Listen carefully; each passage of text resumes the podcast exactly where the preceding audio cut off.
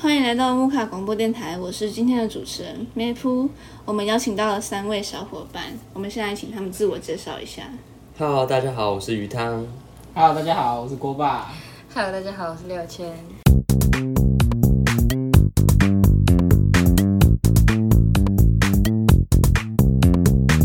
好的，今天我们要来讨论是升高中大小事。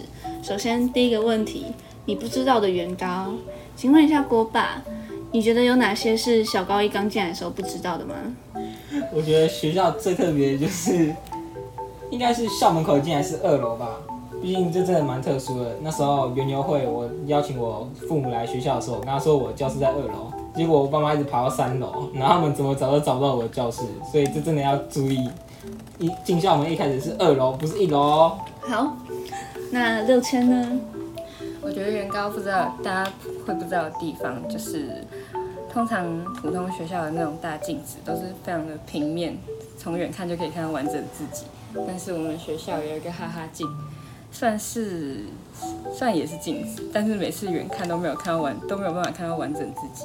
然后呢，通常很多社团都会在那个镜子的前面练习，练到很晚很晚的时候啊，看镜子的时候也会觉得有点可怕。哇哦，听起来就是有点毛骨悚然。那第二个问题是原高有趣的地方，鱼汤，你觉得原高有什么有趣的地方呢？嗯，我觉得嘛，就是我们日文啊，大家都被大家说很宅，但其实不一定哦。告诉你，我们木卡里面就有两个日文的，然后我们都很嗨。那乐成你觉得呢？我觉得我们有趣的地方就是我们的四大语系家族，就是我们每一个每一个语系的家族，我们在每一个特定的节日都会有自己的活动，而且都非常的好玩。哇，听起来很有特色。那国版呢？我觉得学校最有趣的就是 IG 账号很多元，我们不只有告白原高，我们还有什么迷原高迷音、原高排行榜之类的。就是最，我觉得我最喜欢的就是原高迷音。假如说今天可能升旗教官讲了什么话，那可能第一节课下课之后，你就可以马上收到明英的新的文章出来。我觉得这它的更新率真的非常的太快哇。听起来也是不错有趣的。偷偷跟你们说一下，我觉得木卡账号也是很有趣的哦，可以来追踪一下。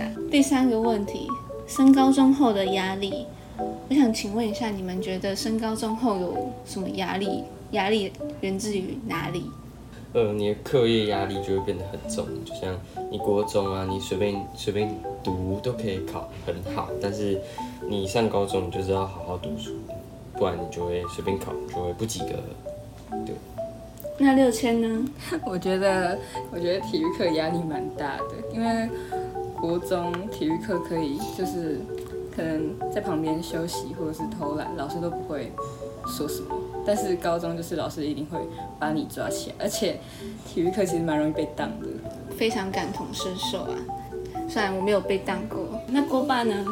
我觉得每个科目的学分都很重要，所以你在每一个学期一定要好好的读书，避免自己不及格，不要被当。如果你两学期都被当的话，那你迎接来就是最可怕的暑假，你要重补修。重补修每一个科目可是非常的贵，所以千万不要去重补修。那我可以问一个问题吗？你有重补修过吗？我没有啊，我认真读书哎。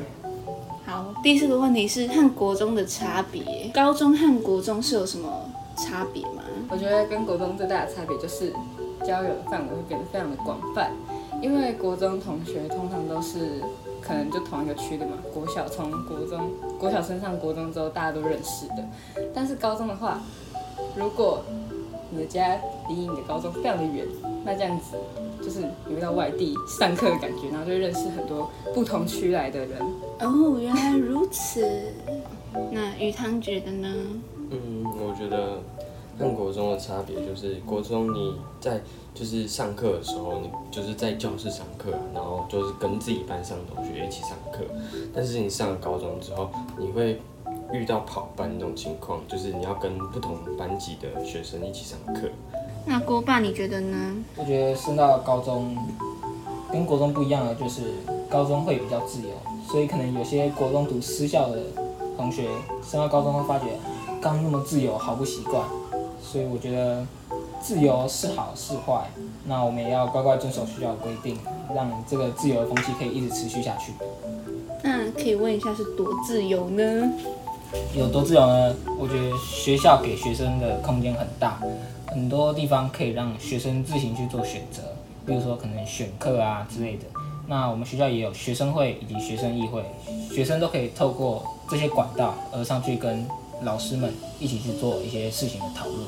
我觉得这跟其他学校可能比较不一样的点就在这里。了解。好，好，第一个问题是原高附近有什么好玩的地方吗？我想问一下六千。我觉得附近好玩的地方当然就是华泰，因为华泰离我们学校不算太远，骑个 U bike 或走路很快就可以到。然后逛完逛完之后可以直接去旁边搭个捷运、公车就可以直接回家，所以很方便。嗯，了解。那国柏觉得呢？我个人比较喜欢的就是 IKEA，因为 IKEA 那边的冰淇淋，我们常常可能放学啊打完球可能会觉得很热，那大家可能就相约一起走路到 IKEA，也不算太远，然后里面可以去吃东西，或者是进去里面逛逛。